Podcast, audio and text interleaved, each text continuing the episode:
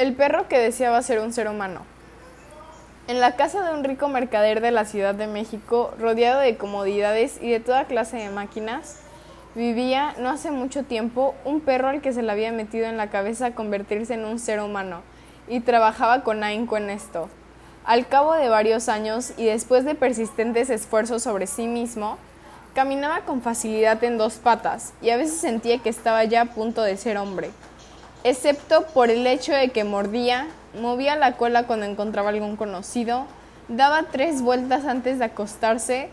salivaba cuando oía las campanas de la iglesia y por las noches se subía a una barda a gemir viendo largamente la luna.